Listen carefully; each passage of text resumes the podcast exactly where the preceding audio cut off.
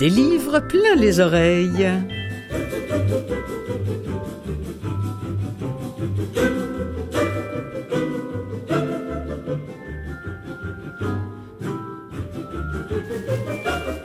Bonjour les amis, cette semaine quelques sujets d'actualité et une nécrologie pour commencer une fois n'est pas coutume. Tout d'abord Audible, c'est une machine incroyable, tout le monde le sait. Je sais pas pour vous, mais moi quand je dis que je travaille dans le livre audio, tout le monde me dit ah oui ça c'est Audible. Mais oui c'est ça, entre autres c'est Audible. Qu'est-ce que vous voulez que je vous dise?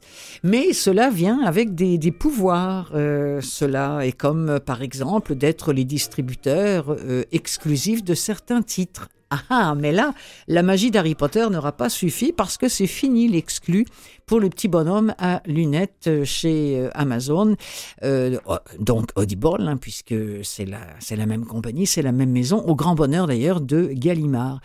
Et pour nous, au grand bonheur, le grand bonheur d'entendre Feu Bernard Giraudot s'emparer des personnages d'Harry Potter. Rien que pour ça, je suis heureuse de vous annoncer cette nouvelle, rien que pour entendre un extrait de Harry Potter dans la bouche de Bernard Giraudot. C'est un régal, mes amis. C'est dans quelques minutes. Et puis, dans le domaine de l'insolite, un fragment du livre des souris et des hommes de Steinbeck était à vendre en octobre dernier. Alors pourquoi ce livre et pourquoi un fragment? Eh bien, je vous invite à écouter l'émission pour le savoir.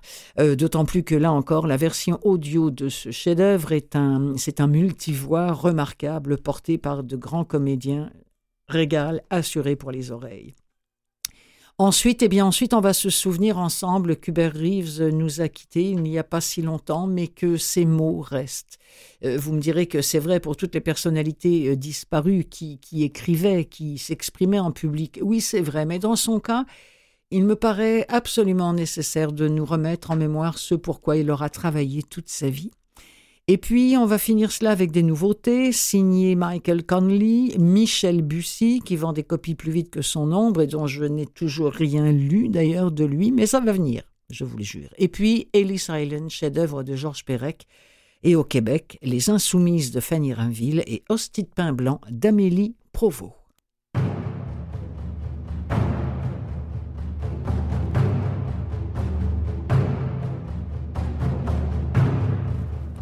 Alors oui, j'ai des petites nouvelles pour vous. Audible a perdu l'exclu de la distribution des Harry Potter. Donc Harry Potter quitte Audible. Euh, et euh, bon, tout ça, c'est parce qu'il faut vous dire qu'il y a une plateforme qui s'appelle Pottermore et qui prévoit euh, de, changer de cap en mettant fin à son partenariat parce que c'était sur la plateforme Pottermore qui avait un contrat exclusif avec avec Audible et ils ont décidé de mettre fin à ce partenariat exclusif pour les livres audio avec Amazon donc par le biais de la, de la filiale Audible. Ce que ça fait, bien, écoutez, honnêtement, les tenants, les aboutissants, les rouages des ententes qui concernent la production puis la distribution de livres audio, tout ça est un petit peu euh, compliqué. Puis je suis pas sûre, je suis pas certaine que ça vous intéresse beaucoup. Mais ce qu'il faut retenir, et ça, ça va vous intéresser, c'est qu'auparavant il n'y avait qu'Audible qui offrait dans son catalogue la série des Harry Potter qui se vendent aussi bien, on s'entend, en format audio et numérique que sur papier. Bref, c'est une manne. Et maintenant, on devrait être capable de pouvoir rendre disponibles ces livres via d'autres catalogues. D'ailleurs, Gallimard l'a déjà fait. On peut déjà se procurer tous les livres audio de Harry Potter déjà sur la plateforme de Gallimard. Avant, ce n'était pas le cas. Et pourquoi pas aussi euh, sur le catalogue Nara, par exemple. Eh oui, qui distribue, hein, parce que c'est sa mission au Québec, c'est elle qui vous offre la possibilité de vous procurer tout ce qui se fait en matière de livres audio lus en français. Alors en gros, c'est ça, quoi. Et pour moi, pour vous, c'est l'occasion de réentendre avec délice la voix du regretté Bernard Giraudot, comédien, réalisateur français, disparu en 2010, beaucoup trop tôt, à l'âge de 63 ans. Le voici dans un extrait du tome 2 des Harry Potter, Harry Potter et la Chambre des Secrets.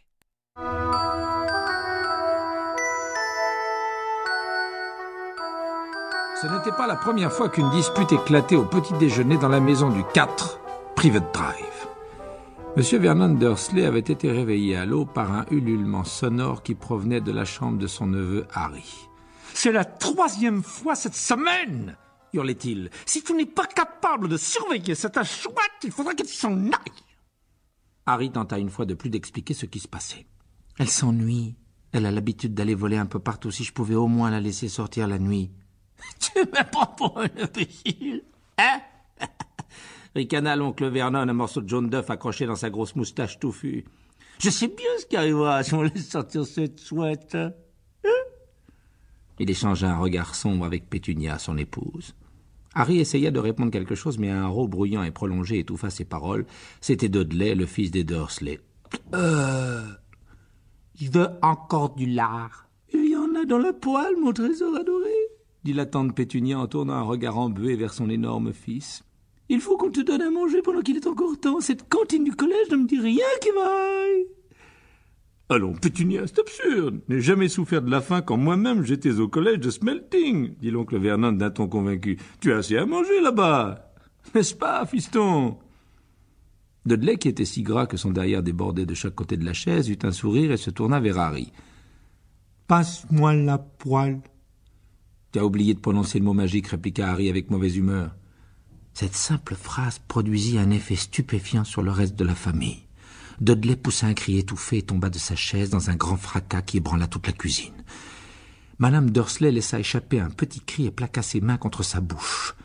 Quant à M. Dursley, il se leva d'un bond, les veines de ses tempes battant sous l'effet de la fureur. Je voulais simplement dire, s'il te plaît, précisa Harry d'un ton précipité. Je ne pensais pas du tout. Qu'est-ce que j'ai dit? Tempêta son oncle en projetant sur la table un nuage de postillons. Je ne veux pas qu'on prononce ce mot dans ma maison. Mais comment as-tu pu avoir l'audace de menacer Dudley? Rugit l'oncle Vernon en martelant la table de son poing. J'ai simplement. Je t'avais prévenu, j'interdis qu'on fasse allusion à ton anormalité sous ce toit. Harry regarda tour à tour le visage violacé de son oncle et celui de sa tante qui était devenu livide. Avec des gestes tremblants, elle s'efforça d'aider Dudley à se relever. D'accord, dit Harry, d'accord. L'oncle Vernon se rassit en soufflant comme un rhinocéros prêt à charger et surveilla attentivement Harry du coin de ses petits yeux perçants. Depuis qu'il était revenu à la maison pour les vacances d'été, l'oncle Vernon l'avait traité comme une bombe sur le point d'exploser. Harry, en effet, n'était pas un garçon normal. Pour tout dire, il était même difficile d'être aussi peu normal que lui. Car Harry Potter était un sorcier un sorcier qui venait de terminer sa première année d'études au collège Poudlard, l'école de sorcellerie. Et si les Dursley n'étaient pas très heureux de le revoir pendant les vacances, leur infortune n'était rien comparée à celle de Harry. Poudlard lui manquait tellement qu'il avait l'impression de ressentir en permanence une douleur dans le ventre. Le château lui manquait, avec ses passages secrets, ses fantômes, ses cours, sauf peut-être celui de Rogue, le maître des potions le courrier apporté par les hiboux, les banquets dans la grande salle, les nuits dans le lit à baldaquin du dortoir de la tour, les visites à Hagrid, le garde-chasse qui habitait une cabane en lisière de la forêt interdite, et surtout le Quidditch, le sport le plus populaire dans le monde des sorciers. Six buts, quatre balles volantes, quatorze joueurs évoluant sur des manches à balai. Dès que Harry était rentré à la maison, l'oncle Vernon s'était empressé de ranger dans un placard sous l'escalier ses livres de magie, ses robes de sorcier, son chaudron, sa baguette magique et son balai haut de gamme, un Nimbus 2000.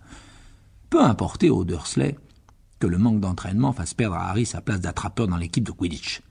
Et peu leur importait qu'il ne puisse pas faire ses devoirs de vacances. Les Dursley étaient ce que les sorciers appellent des moldus, c'est-à-dire des gens qui n'ont pas la moindre goutte de sang magique dans les veines. Pour eux, avoir un sorcier dans la famille représentait une honte infamante. L'oncle Vernon avait exigé que la cage d'Edwige, la chouette de Harry, soit cadenassée pour l'empêcher de porter quelque message que ce soit dans le monde des sorciers. Harry ne ressemblait en rien au reste de la famille. L'oncle Vernon était grand, avec une énorme moustache noire et quasiment pas de cou. La tante Pétunia avait un visage chevalin avec une silhouette osseuse. Dudley était blond, rose et gras comme un porc. Harry, au contraire, était petit et maigre, avec de grands yeux verts étincelants et des cheveux d'un noir de jet qui n'arrivait jamais à coiffer. Il portait des lunettes rondes et une mince cicatrice en forme d'éclair marquait son front.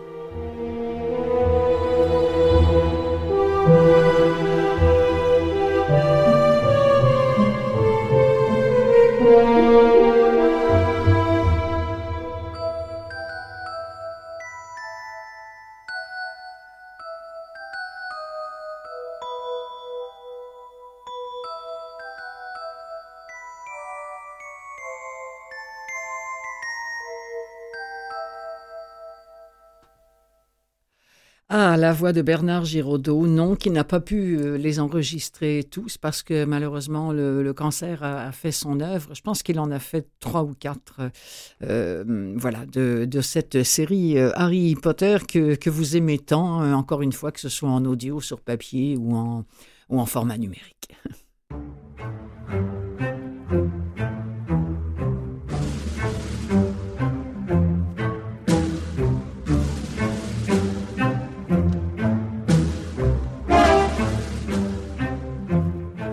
de vous dire quelque chose en ce qui concerne Harry Potter. Vous savez, le comédien qui faisait Dumbledore, euh, il est décédé, hein. il s'appelait Michael Gambon ou Gambon, en tout cas peu importe. Il est décédé en septembre 2023, euh, si ma mémoire euh, est bonne. Et c'est vraiment son rôle de, dans, Dumbledore dans Harry Potter hein, qui l'a fait, qui fait connaître, même si il a joué dans énormément de, de rôles au cinéma. les stars de la saga lui ont rendu un hommage vraiment très touchant. Il y a Daniel Radcliffe qui a dit que après la disparition de Michael Gambon, le, monde est, simplement devenu moins fun, il a dit. Euh, il était l'un des acteurs les plus brillants avec lesquels j'ai eu le, privilège de, travailler.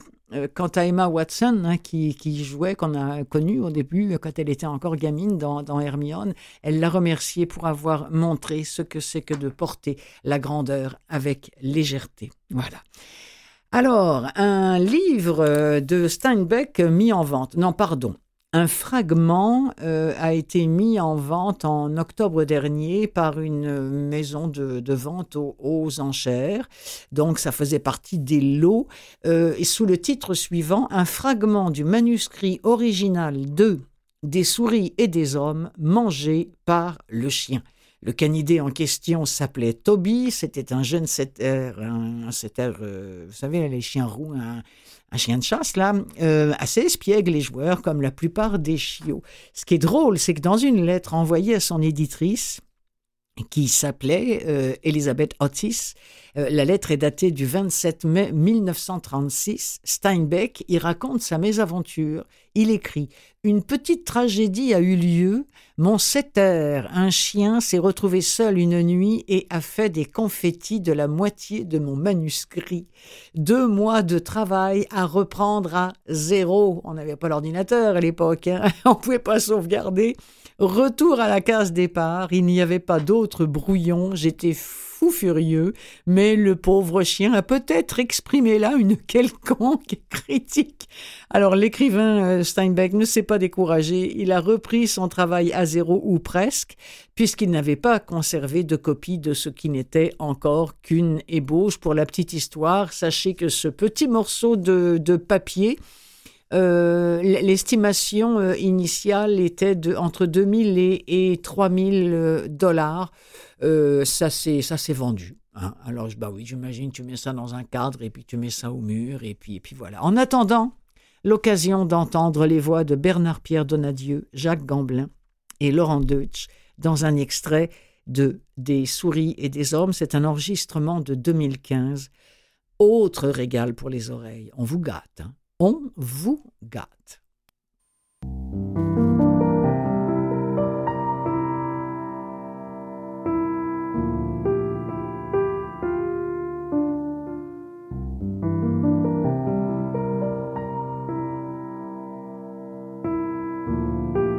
Lenny Lenny, nom de Dieu, bois pas tant que ça. Lenny continuait à renacler dans l'eau dormante. Le petit homme se pencha et le secoua par l'épaule. Lenny, tu vas te rendre malade comme la nuit dernière. Lenny plongea toute la tête sous l'eau, y compris le chapeau, puis il s'assit sur la rive et son chapeau s'égoutta sur sa veste bleue et lui dégoulina dans le dos. Ah, c'est bon. Bois-en, bois-en un peu, Georges. Bois-en une bonne lampée. Il souriait d'un air heureux. Georges détacha son ballot et le posa doucement par terre. Je suis point sûr que cette eau soit bonne. Elle m'a l'air d'avoir de l'écume. Lenny trempa sa grosse patte dans l'eau et agitant les doigts, la fit légèrement éclabousser. Des cercles s'élargirent jusque sur l'autre rive et revinrent vers leur point de départ. Lenny les observait. Mais regarde, Georges, regarde ce que j'ai fait. Georges s'agenouilla sur le bord de l'eau et but dans sa main à petits coups rapides. Au goût, elle a l'air bonne. Pourtant, elle a pas l'air courante. Tu devrais jamais boire d'eau qui est pas courante, Lenny. Ah, tu boirais dans un égout si t'avais soif. Il se jeta de l'eau à la figure et se débarbouilla avec la main sous le menton et autour de la nuque. Puis il remit son chapeau, s'éloigna un peu du bord de l'eau, releva les genoux qu'il entoura de ses deux bras. Lenny qu'il avait observé imita Georges en tout point. Il se recula, remonta les genoux, les prit dans ses mains et regarda Georges pour voir s'il avait bien tout fait comme il fallait. Il rabattit un peu plus son chapeau sur ses yeux, afin qu'il fût exactement comme le chapeau de Georges. Georges mélancoliquement regardait l'eau. Le soleil lui avait rougi le bord des yeux. Il dit furieux. On aurait pu tout aussi bien rouler jusqu'au ranch si ce salaud de conducteur avait su ce qu'il disait. Vous avez plus qu'un petit bout de chemin à faire sur la grande route, qui disait.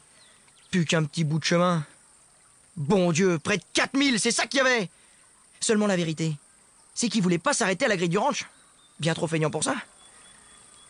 Je me demande s'il ne croit pas au-dessous de lui de s'arrêter à Soledad. Il nous fout dehors et puis il dit Plus qu'un petit bout de chemin sur la grande route. Je parie qu'il y avait plus de 4000. Il fait bougrement chaud. Lenny le regardait timidement. Georges, Ouais. Qu'est-ce que tu veux? Où c'est-il qu'on va, Georges D'une secousse, le petit homme rabattit le bord de son chapeau et jeta sur Lenny un regard menaçant. Alors t'as déjà oublié ça, hein? Il va falloir encore que je te le redise? Nom de Dieu Est-ce que tu peux être con tout de même? J'ai oublié.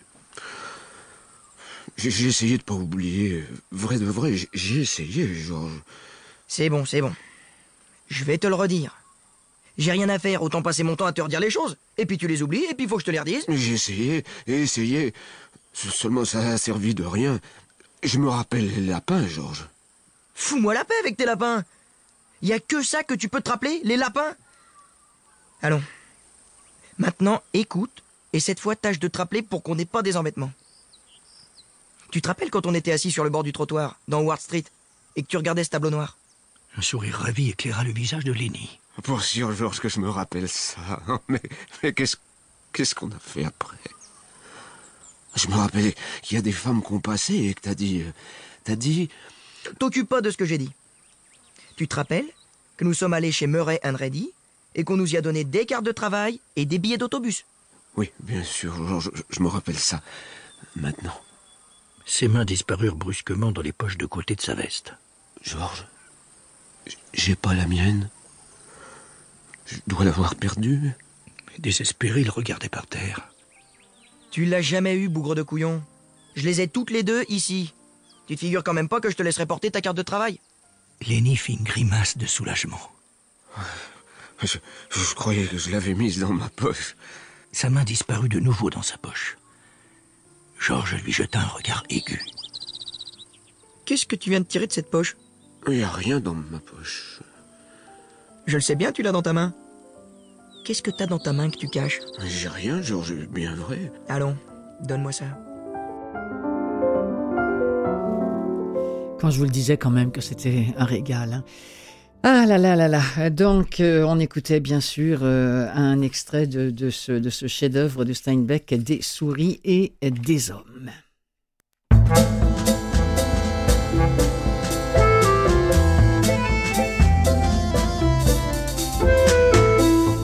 Au moment de sa disparition, l'automne dernier, j'avais tout de suite eu l'idée d'évoquer ce décès. Puis je m'étais dit, oh, on va laisser euh, l'étoile peut-être pâlir un petit peu. On sait comment on est, nous, euh, les humains. Euh, on y pense, on pleure un petit coup, puis ensuite on oublie.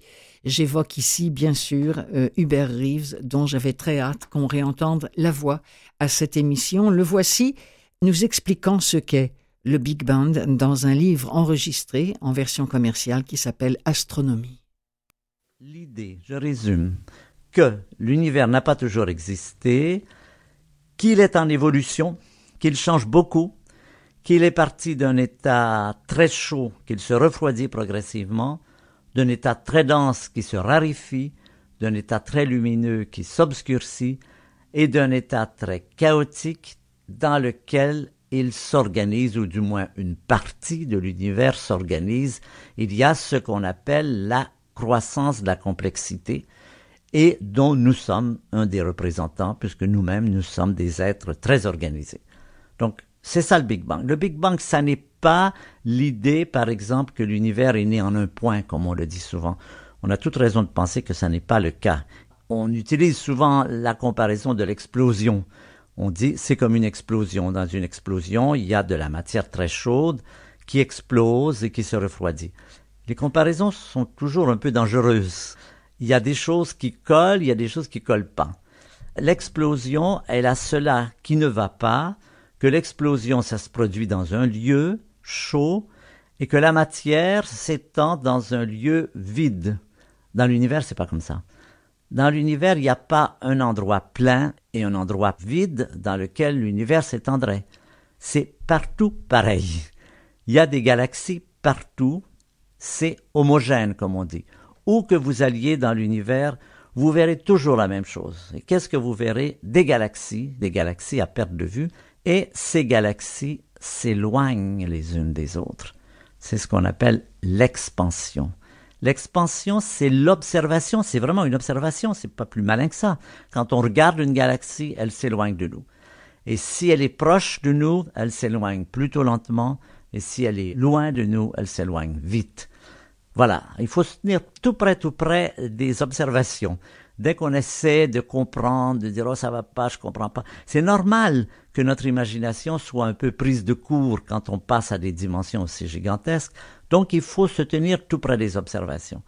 Et les observations, c'est ça. Des galaxies partout qui s'éloignent, un univers qui se refroidit, qui s'obscurcit, et en même temps une progression, la formation de systèmes complexes, de plus en plus sophistiqués, de plus en plus évolués. Je crois que c'est ça l'essence de la théorie du Big Bang. C'est pas seulement une théorie, c'est une théorie qui est extraordinairement bien appuyée par des quantités d'observations qui font qu'aujourd'hui, pratiquement tous les astrophysiciens un peu sérieux pensent que c'est une bonne théorie. Ce qui ne veut pas dire que c'est la vérité. En science, on n'est pas dans un domaine de vérité. On ne dit pas ça c'est vrai, ça c'est faux. On dit, à la lueur de ce que nous savons aujourd'hui, voilà ce qui semble le plus crédible, sachant très bien que demain peut-être une nouvelle observation va tout remettre en cause. C'est ça la science. La science, elle est obligée de s'adapter. Ce qui fait sa faiblesse, c'est sa précarité. On ne peut jamais dire c'est terminé, voilà la vérité.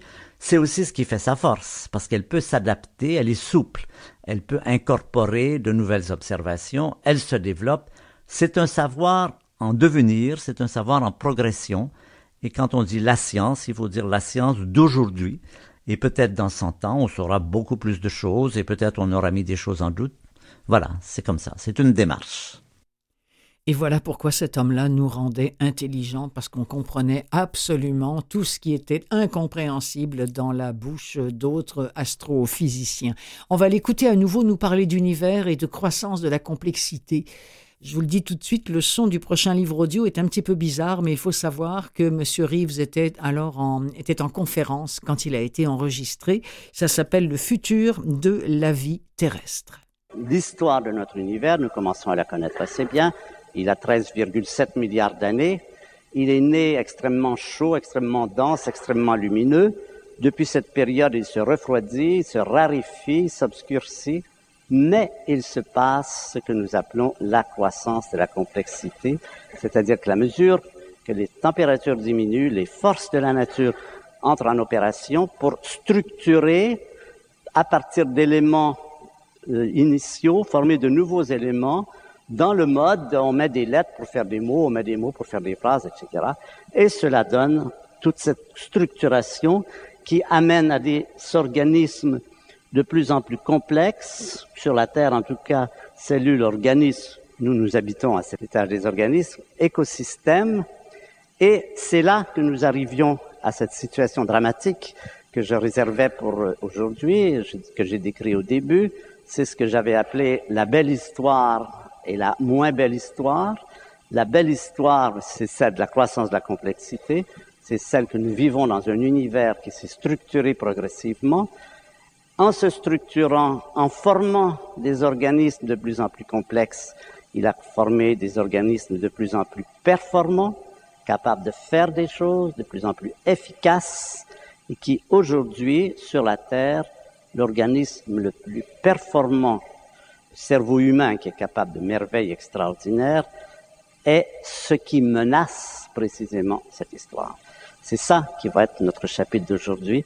C'est comment nous menaçons l'avenir, notre propre avenir, en jouant le jeu de la nature, c'est-à-dire en étant un des résultats de cette croissance de la complexité et qui arrive à un moment donné où la question se pourrait se poser, la complexité s'est-elle fourvoyée? Est-ce qu'en amenant, en faisant, en fabriquant un système qui est tellement puissant, qui domine la nature comme personne ne l'a dominée avant lui sur la Terre. Aucune espèce animale ne peut faire le, centième de ce que nous pouvons faire. Aller sur la Lune, aller sur Saturne, faire des bombes atomiques, euh, découvrir le Big Bang, euh, écrire la musique de Mozart. Euh, l'humanité est quelque chose de prodigieux. Il y a un très beau paragraphe dans Antigone de Sophocle que je vous conseille de relire, justement, quelle merveille l'être humain. Il avait déjà cette notion fantastique mais en même temps cette menace qui pèse sur le fait justement d'avoir cette puissance. Et c'est relié, pourquoi ça se présente aujourd'hui, pourquoi c'est à notre période, dans nos décennies, que nous sommes confrontés à cette menace, c'est relié à quelque chose d'assez simple en fait, c'est que nous savons depuis assez longtemps que la Terre n'est pas infinie. Le premier qui a mesuré le rayon de la Terre, c'est Ératosthène, un grec qui a mesuré le rayon de la Terre à 10% près d'une façon extrêmement astucieuse. Je ne pourrais pas vous le décrire tout de suite, mais c'est génial. Et depuis Eratosthène, 400 ans avant Jésus-Christ, nous savons, contrairement à ce qu'on pensait ou ce qu'on aurait pu penser, que la Terre est une planète qui n'est pas infinie. On a pris conscience de ce que ça signifiait que la Terre n'est pas infinie très récemment.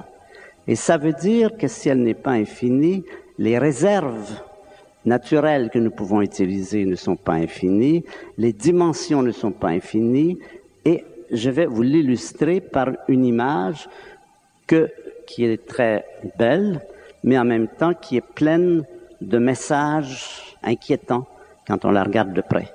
Mais de quelle image parlait Hubert Reeves? Eh bien, je vous invite à découvrir les livres audio pour euh, l'entendre et le réentendre, livres audio qui sont disponibles en version commerciale, L'heure de s'enivrer, Astronomie et le futur de la vie terrestre. C'est Clotilde Sey, à tantôt. Des livres plein les oreilles, seconde partie.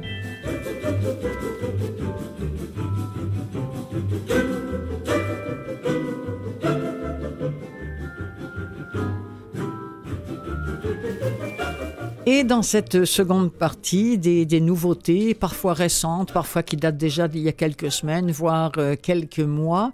Euh, elles sont venues d'ailleurs, je parle notamment d'un polar façon Michael Conley, un roman façon Michel Bussy et du Georges Perec façon semi-frais à la narration de Ellis Island, du velours à nos oreilles. Et, et aussi, pardon, des nouveautés venues enfin faite ici au Québec, lue euh, par euh, plusieurs comédiennes d'ici. Je pense notamment aux Insoumises de Fanny Rainville que nous allons découvrir dans un extrait. Puis on va aussi prêter l'oreille à la plume et la voix d'Amélie Prévost dans un texte qui se situe entre la poésie et le récit autour d'un sujet parfois cruellement quotidien, la nourriture.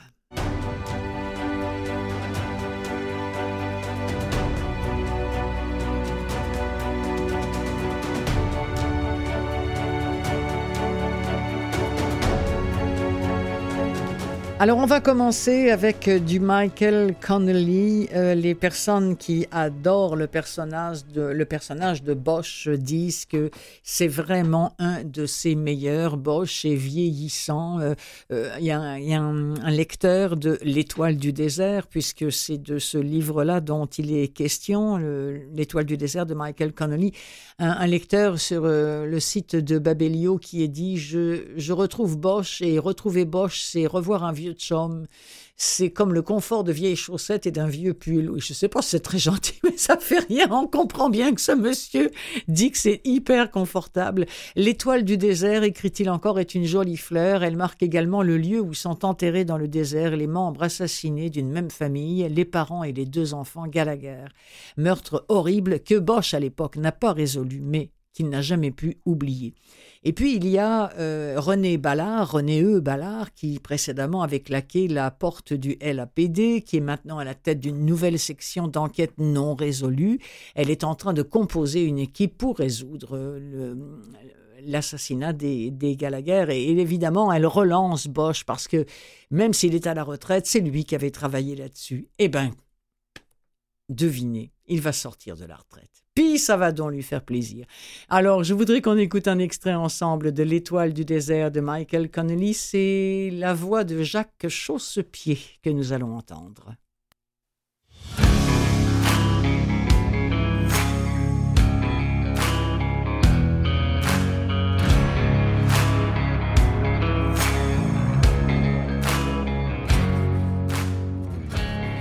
Bosch réfléchit quelques instants. McShane avait liquidé toute la famille Callagher en 2013 et enterré les corps dans le désert. Mais Bosch n'avait jamais pu le prouver avant de prendre sa retraite. Bien sûr, il n'avait pas résolu toutes les affaires qu'on lui avait assignées en pratiquement 30 ans de service. Aucun inspecteur des homicides n'y parvenait. Mais là, c'était d'une famille entière qu'il s'agissait. De la seule affaire en cours qu'il détestait avoir laissée derrière lui. Tu sais que je ne suis pas parti en odeur de sainteté, reprit-il. J'ai filé avant qu'on puisse me flanquer dehors. Après quoi j'ai attaqué l'administration en justice. On ne me laissera jamais passer la porte. Sauf que si c'est ce que tu veux, c'est réglé, lui envoya-t-elle. J'ai tout arrangé avant de venir. Ce n'est plus le même capitaine et les autres ont changé, eux aussi. Ça m'embête de te dire la vérité, Harry, mais là-bas, plus grand monde ne se souvient de toi. Ça fait quoi, cinq, six ans que tu es parti? Ça n'est plus le même service. Mais au dixième, je parie qu'on ne m'a pas oublié. C'était à cet étage du Police Administration Building que se trouvait le bureau du chef de la police et que sévissaient la plupart des grands patrons du service. À ceci près que, tiens-toi bien, ce n'est même plus au PAB qu'on travaille. On est à Westchester, dans les nouveaux locaux des archives d'où beaucoup moins de politique et Dieu pour nous surveiller. Bosch fut intrigué. Ces livres du meurtre, songea-t-il à haute voix. Empilés sur un bureau vide avec ton nom dessus, insista-t-elle. Bosch avait emporté chez lui des copies de nombreux documents de l'affaire lorsqu'il avait pris sa retraite, dont la chronologie et tous les rapports les plus importants à ses yeux. Il y avait travaillé de temps à autre, mais devait reconnaître qu'il n'avait pas avancé et que Finbar McShane était toujours libre et pas derrière des barreaux. Bosch n'avait jamais trouvé de preuves confondantes contre lui. Mais d'instinct et au plus profond de son âme, il savait que c'était lui le coupable. La proposition de Ballard était tentante. Et donc j'en viens et je reprends le dossier de la famille Gallagher. Oui, tu y travailles, lui répondit-elle. Mais j'aurai aussi besoin de toi pour d'autres affaires. Il y a toujours autre chose. Il faut que j'ai des résultats, Harry, que je leur montre combien ils ont eu tort de dissoudre l'unité. L'affaire Gallagher va exiger un sacré boulot. Six livres du meurtre à reprendre. Pas d'ADN ou d'empreinte digitale dont on ait connaissance. C'est de l'enquête à l'ancienne et moi ça ne me gêne pas, mais je suis obligé de résoudre des affaires pour justifier la reconstitution de l'unité et la maintenir assez longtemps pour travailler un dossier à six livres du meurtre. Ça te pose un problème?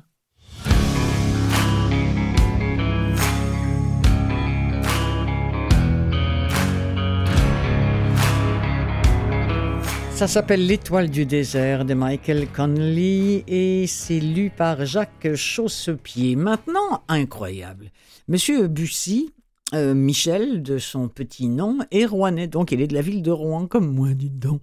Et pourtant, j'ai encore jamais lu un de ses bouquins. Honte, scandale, quand on sait à quel point ce prof de géographie accumule les succès littéraires, vous en avez peut-être lu ou écouté vous-même.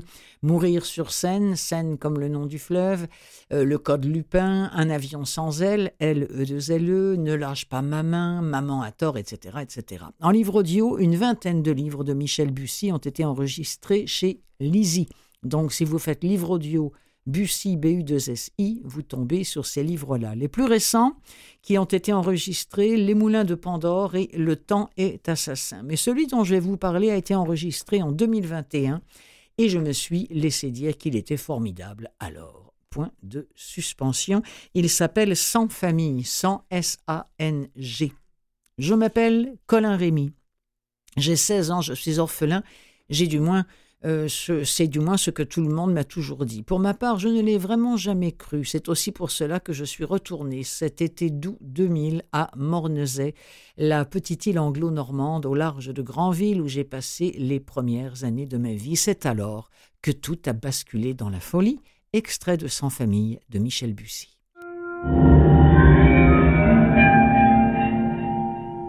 Dimanche 20 août 2000, 2h51, île de. Tel un soleil brutal, la lumière du phare désenchaîné inonde la pièce crasseuse. Une seconde à peine. Puis l'obscurité reprend le dessus, simplement percée du halo des lampes torches que la poussière suffocante rend presque gris, comme si des milliers d'insectes grouillaient dans les fragiles rayons. Je vais mourir là, dans ce décor immonde. C'est une certitude. Une seule question me hante, la dernière. Oseront-ils me torturer avant d'en finir avec moi? Jusqu'où sont-ils prêts à aller pour me faire avouer À ouvrir des plaies béantes À fouiller dans ma chair comme s'ils pouvaient en arracher les souvenirs qu'ils convoitent? Violeur de mémoire. Tout est clair. J'ai reconstitué le puzzle depuis quelques minutes. Toutes les pièces une à une s'emboîtent. Je me souviens de tout, précisément. À quel point s'en sont-ils rendus compte? Le silence est total. Pas un bruit ne perce de l'île de Mornecey à travers les épais murs de pierre. J'entends seulement la lente respiration de mes bourreaux. Ils sont quatre, trois hommes et une femme. Autant d'adultes en qui, selon toute logique, je devrais avoir une confiance aveugle. Ça a été le cas d'ailleurs. Hélas, le canon du revolver est toujours braqué sur moi. Les autres se tiennent debout contre les murs sales, immobiles. Je ne distingue que leurs ombres. Combien de temps tiendront-ils encore avant de m'abattre? Ils savent comme moi que plusieurs dizaines de flics doivent être déployés sur Mornecey. Autant à ma recherche qu'à leur poursuite. Sans doute les policiers ont-ils commencé à investir les souterrains, ces interminables galeries percées dans les entrailles de l'île.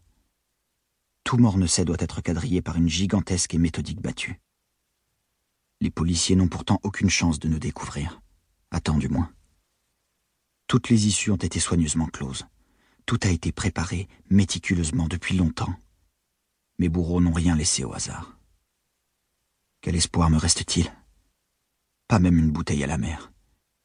Juste quelques morceaux de papier rouge, semés, perdus, il y a quelques heures, incapables de lutter à armes égales contre le vent de la Manche.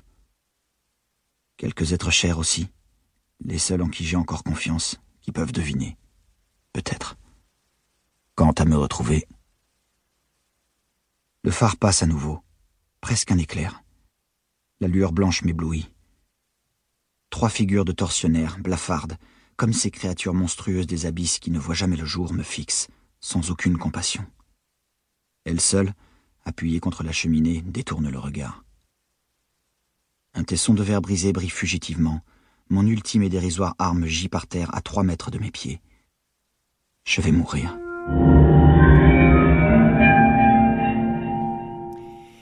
Euh, c'était euh, une, cette histoire d'île. Là, je, parce que je m'apprêtais à vous dire quelque chose, puis soudain il m'est venu autre chose. Je, je, pense plus vite que mon ombre. C'est comme Lucky Luke euh, qui tire plus vite que ça. il y a des fois où je pense plus vite que, que mon ombre.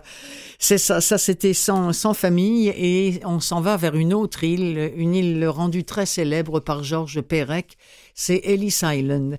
Euh, ce qu'il disait Georges Perec euh, au sujet de, cette île, euh, parce que lui-même il a été, il a été déporté, il a été parmi ces gens qu'on a, qui, ben, en fait, a déporté non, qui, qui ont choisi de, de, quitter leur pays. Il était juif et il n'a pas eu le, choix de, de, le faire. Et ce qu'il disait, ce que moi, Georges Perec, je suis venu questionner ici, c'est l'errance, la dispersion, la diaspora Ellis Island est pour moi le lieu même de l'exil, c'est-à-dire le lieu de l'absence de lieu, le non-lieu, le nulle part. C'est en ce sens que ces images me concernent, me fascinent, m'impliquent, comme si la recherche de mon identité passait par l'appropriation de ce lieu dépotoir où des fonctionnaires harassés baptisaient des Américains à la pelle. Ce qui pour moi se trouve ici, ce ne sont en rien des repères, des racines ou des traces, mais le contraire quelque chose d'informe, à la limite du dissible, quelque chose que je peux nommer clôture ou scission ou coupure, et qui est pour moi très intimement et très confusément lié au fait même d'être juif. Euh, j'ai déjà lu quelque part que le texte de Pérec est d'autant plus percutant et dérangeant qu'il décrit les, les dénûments extrêmes du déracinement. De façon distante et étrangement pour ma part, cela prend euh, écrivait cette personne qui en parlait, une dimension universelle, universelle d'autant plus cinglante et dérangeante. Moi, voyez-vous, si j'ai choisi de, vous présenter un extrait de, ce livre, d'abord, c'est parce qu'il est sorti euh, en audio, bien sûr. Euh, il est sorti sur, papier il y a bien plus longtemps, mais en audio, il est sorti au mois d'octobre 2023. Et nous avons tous en ce moment des, images de, de, ces gens qui sont, qui sont déracinés, euh, pour des raisons ou pour d'autres, qu'ils soient euh, arabes, euh, qu'ils soient juifs, qu'ils soient blancs, qu'ils soient noirs, qu'ils aient les yeux bridés, qu'ils soient jaunes, qu'ils soient tout ce que vous voulez. Les, les déracinés, on les retrouve partout, sur des, sur des board people, sur tous les continents. on leur ferme des chemins aussi. Puis moi, je ne peux pas m'empêcher de, de, penser que vous, moi, nous aurions pu, ou vous avez peut-être déjà fait partie de ces cohortes de gens qu'on voyait sur les routes, et je trouve toujours cela d'une infinie tristesse.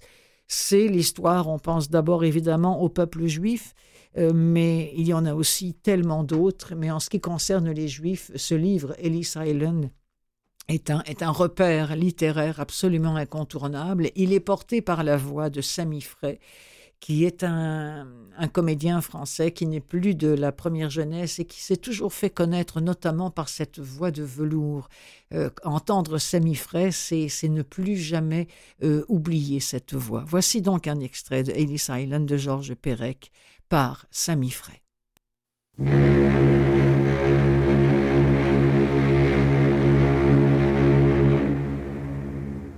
Tous les émigrants n'étaient pas obligés de passer par Ellis Island.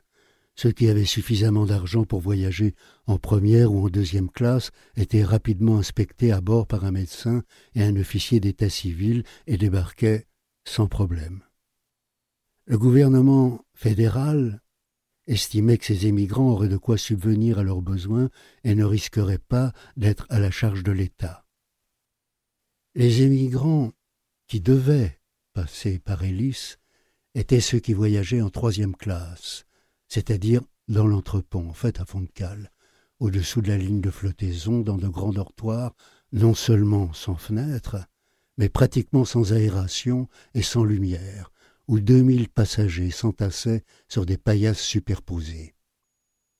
Le voyage coûtait dix dollars dans les années 1880 et trente-cinq dollars après la guerre de 1914. Il durait environ trois semaines. La nourriture consistait en pommes de terre et en harengs. Toute une série de formalités avait lieu au cours de la traversée. Elles étaient à la charge des compagnies de navigation qui étaient en quelque sorte responsables des passagers qu'elles embarquaient, puisqu'ils devaient payer les frais de séjour des émigrants retenus sur Ellis Island et, en cas de refoulement, assumer le retour en Europe des émigrants. Ces formalités consistaient en une visite médicale, généralement bâclée, des vaccinations, des désinfections et l'établissement d'une fiche signalétique où étaient consignés divers renseignements concernant les migrants, identité, origine, destination, ressources, antécédents judiciaires, tuteurs aux États-Unis, etc. Sur Ellis Island même, les formalités d'inspection duraient, dans le meilleur des cas, de trois à cinq heures. Les arrivants subissaient d'abord une inspection médicale. Tout individu estimé suspect était retenu et soumis à une visite médicale beaucoup plus approfondie. Plusieurs maladies contagieuses entraînaient automatiquement le refoulement, et en particulier le trachome, la teigne et la tuberculose. Les émigrants qui passaient sans encombre cette inspection étaient alors appelés, au terme d'une attente plus ou moins longue, devant des bureaux, legal desk, derrière lesquels siégeaient un inspecteur et un interprète. Le célèbre maire de New York, Fiorello LaGuardia, fut longtemps interprète de yiddish et d'italien sur Ellis Island. L'inspecteur disposait d'environ deux minutes pour décider si oui ou non les migrants avaient le droit aux États-Unis et prenait ses décisions après lui avoir posé une série de vingt-neuf questions. Comment vous appelez-vous? D'où venez-vous? Pourquoi venez-vous aux États-Unis? Quel âge avez-vous? Combien d'argent avez-vous? Où avez-vous eu cet argent? Montrez-le-moi. Qui a payé votre traversée? Avez-vous signé en Europe un contrat pour venir travailler ici? Avez-vous des amis ici? Avez-vous de la famille ici? Quelqu'un peut-il se porter garant de vous? Quel est votre métier? Êtes-vous anarchiste? Etc. Si le nouvel arrivant répondait d'une manière que l'inspecteur jugeait satisfaisante, l'inspecteur tamponnait son visa et le laissait partir après lui avoir souhaité la bienvenue. Welcome to America. S'il y avait le moindre problème, il écrivait sur sa feuille S.I ce qui signifiait Special Inquiry, inspection spéciale, et l'arrivant était convoqué, au terme d'une nouvelle attente, devant une commission composée de trois inspecteurs, d'un sténographe et d'un interprète qui soumettait le candidat à l'immigration à un interrogatoire beaucoup plus poussé. En 1917, en dépit du veto du président Wilson, le Congrès vota le Literacy Act, et exigea des candidats à l'immigration qu'ils sachent lire et écrire dans leur langue d'origine et qu'ils soient soumis à divers tests d'intelligence. Ces mesures, en même temps que l'application de quotas défavorables aux nouveaux émigrants, ceux qui venaient d'Europe de l'Est, de Russie et d'Italie par opposition à ceux qui, dans les trois premiers quarts du XIXe siècle, étaient venus des pays scandinaves, d'Allemagne, de Hollande, d'Angleterre et d'Irlande, rendirent les formalités d'admission beaucoup plus longues et, d'année en année, beaucoup plus difficiles. Extrait de Ellis Island de Georges Perec. Au Québec, je vous propose rapidement Les Insoumises de Montréal à Alger, les voix de femmes qui résonnent avec violence, tendresse et authenticité pour défendre le droit d'accoucher dans la dignité. Nous sommes avec Céleste dans cet extrait juste avant qu'elle ne parte à la maison des naissances où une naissance va bouleverser sa vie.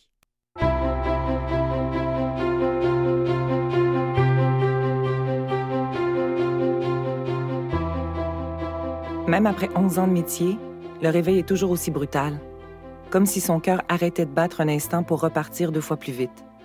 L'impression du néant qui s'ouvre brutalement sous ses pieds et qu'un malheur est arrivé. Puis la conscience qui s'éveille, lentement, les yeux lourds, le corps pesant, la chaleur des couvertures et de cet être qui dort à côté d'elle. Celui qui frôle de son pied gauche par habitude. Déjà. La sensation de ne pas avoir assez dormi, ne jamais assez dormir. Céleste essaie d'attraper sa pagette sur le dessus de la table de chevet et manque de faire tomber son verre d'eau à moitié plein. Chut. Elle suspend son geste avant de repérer l'appareil à tâtons et de la gripper le plus délicatement possible.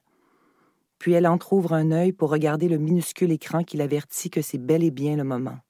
Elle se relève dans un soupir, attrape ses gouttes ophtalmiques, pince le bas de ses paupières et laisse tomber deux gouttes dans chaque œil. Lorsqu'elle referme les yeux brièvement, le sommeil semble vouloir reprendre possession de son corps, mais elle se ressaisit. Elle cligne trois fois des yeux et des larmes artificielles roulent sur ses joues. Sa pagette sonne de nouveau. Anthony, la voix enrouée, se retourne dans le lit. Il est quelle heure? Quatre heures et demie. Tu me textes si tu viens souper? Oui. Céleste l'embrasse rapidement et saute sous la douche. La fatigue perd du terrain et elle sent l'énergie la regagner. Elle en aura besoin. Une longue journée, peut-être même une courte nuit l'attendent. Qui sait? Chaque accouchement est différent. Dans la cuisine, elle prépare son lunch en vitesse. Le bruit du blender va réveiller Anthony, mais tant pis, il va se rendormir. Il finit toujours par se rendormir. Les fruits glacés gèlent ses doigts lorsqu'elle les enfonce dans le sac de plastique et le bruit de la machine lui semble infernal.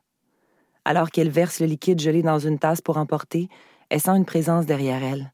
Des bras entourent sa taille et des baisers de barbe pas lui piquent la nuque.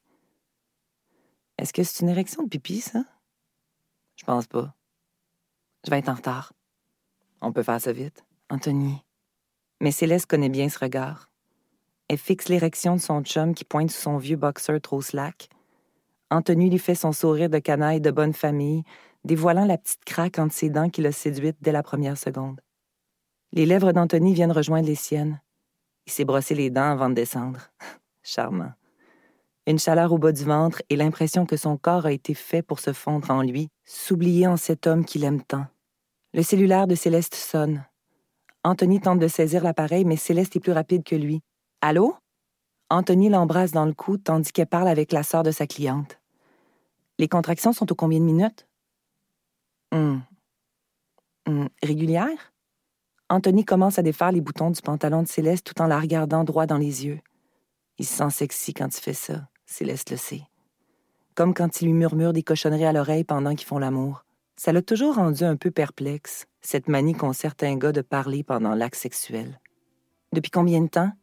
Il glisse sa main sous la culotte de Céleste et se met à la caresser. Céleste a du mal à se concentrer. Elle sent ses joues s'empourprer et son sexe s'humidifier, comme un automatisme, une affaire de phéromones. Est-ce qu'elle est encore capable de parler? La main d'Anthony se fait plus pressante. Trop. Il est pas à bonne place. Merde. Extrait de Les Insoumises de Fanny Rainville. Hostie de pain blanc maintenant d'Amélie Prévost. Un nouveau recueil euh, d'Amélie Prévost qui a été très bien accueilli par les libraires qui en ont dit euh, un souffle de vulnérabilité cuisiné à partir d'une culpabilité obsessive, la nourriture.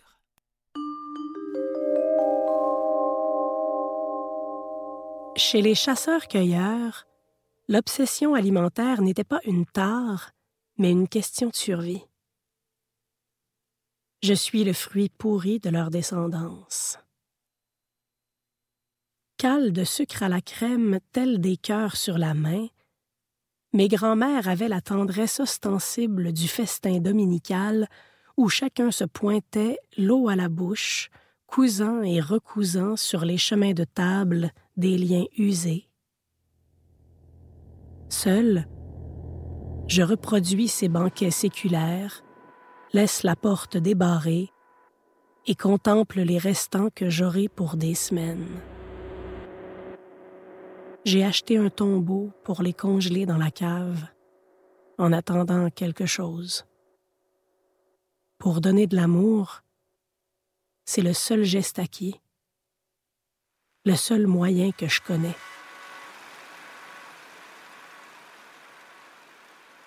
J'ai dans le ventre un système de galeries, du creux, du vide, pesant. Ça voudrait m'aspirer. J'essaie de le remplir, mais tout y disparaît. Les projets, les jours, les sandwichs, ça avale tout, jusqu'à l'aveuglement. Crise de taupe. Souvent, à l'heure du souper, anxieuse, on s'entend répéter Ce soir, je contrôle rien. Mais on ne se resserre jamais la première. On dit plutôt J'ai trop mangé. On en laisse au fond du plat, mais on guette furtivement. Et on lance à la ronde Allez-y, allez-y. Quand enfin une main se tend, on se dit Je ne suis pas la pire, je ne suis pas une truie. Alors on plonge, sereine et débonnaire, en disant On n'est pas pour laisser des miettes. En dévorant heureuse la part des hyènes, on s'écrie Ce soir, je contrôle rien.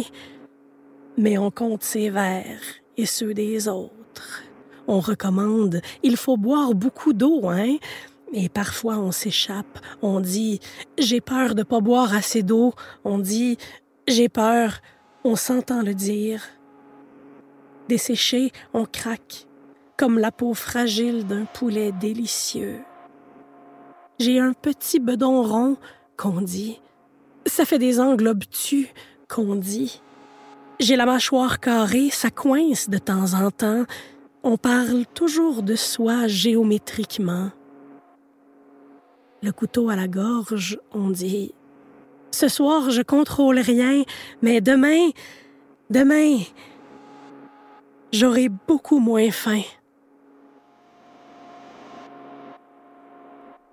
La culpabilité obsessive, construite et destructrice, signée Amélie Prévost. Euh, la culpabilité obsessive de la nourriture, bien sûr, vous l'aurez compris, ça s'appelle Hostie de pain blanc et c'est maintenant disponible en livre audio, comme d'ailleurs tous les livres dont je vous ai parlé aujourd'hui à cette émission. Merci beaucoup d'avoir été là pour l'écouter. Merci à mon ami Mathieu Tessier de m'accompagner. Et puis merci à tous ces livres audio qui nous rendent heureux, tristes ou instruits. C'est selon. La semaine prochaine.